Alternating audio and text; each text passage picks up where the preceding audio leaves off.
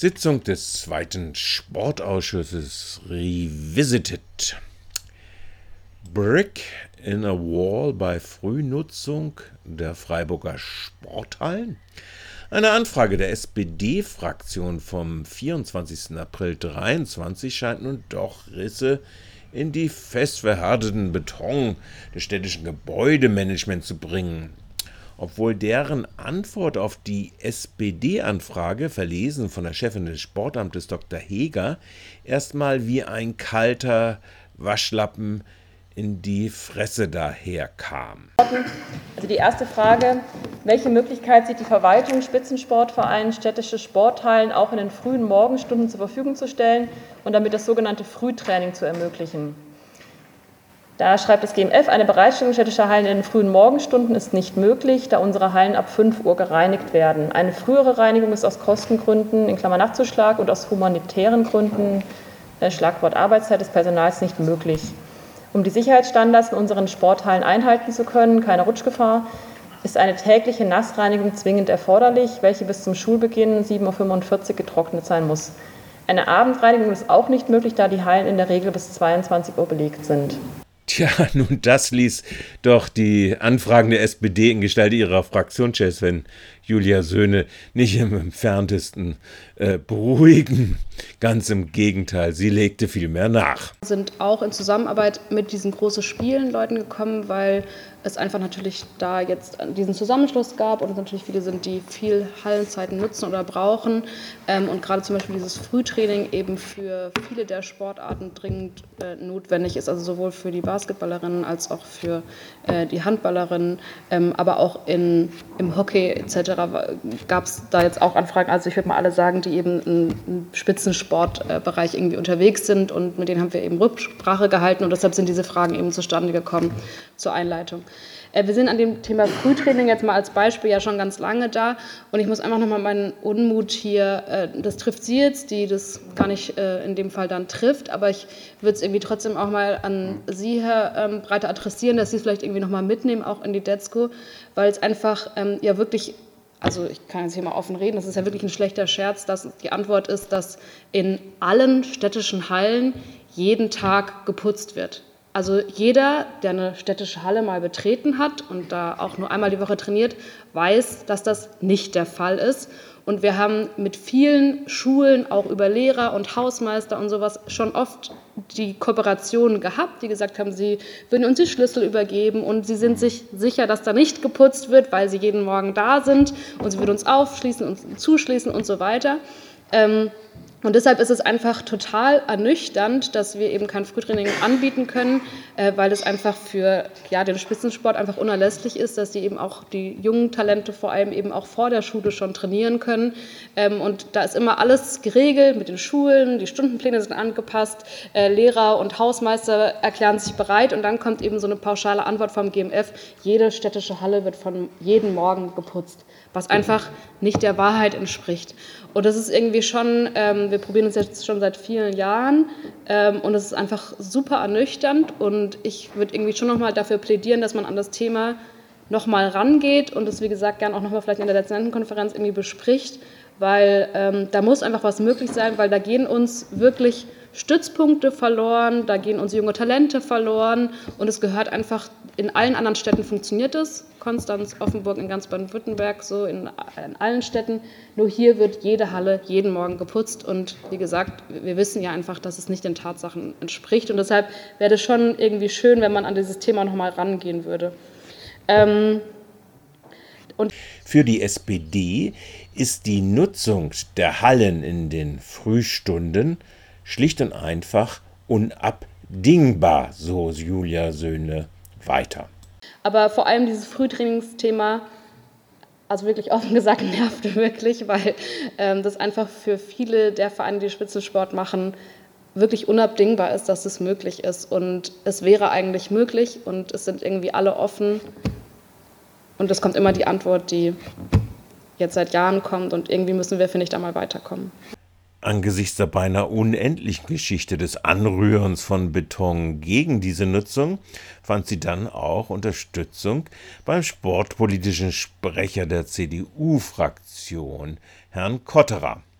Also ich kann das nur unterstützen, was Frau Schröder gesagt hat. Und wenn am Ende nur ein paar wenige Hallestunden rauskommen sollte, ich glaube, jede Trainingszeit, die man gewinnen kann für den Spitzensport, hilft. Ähm da wollte dann auch nicht der Vertreter der Sportverbände und ehemaliger Leiter des Sport-Olympiastützpunktes in Freiburg nicht hinten anstehen. Herr Wiedmann.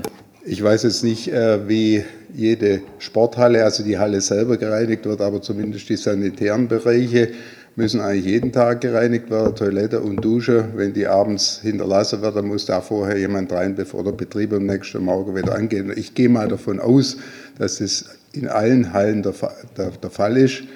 Ähm, bei uns im Olympiastützung war das selbstverständlich, dass jeden Morgen da äh, Klarschiff gemacht wird.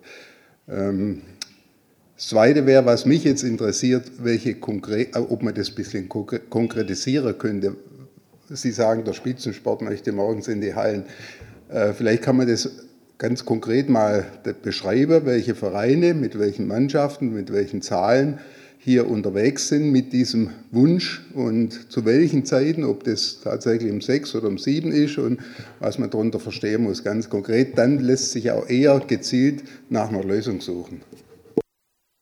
Nun, das ließ sich äh, Julia Söhne nicht zweimal sagen und sie legte dann auch argumentativ noch einmal kräftig nach. Frau Söhne nochmal.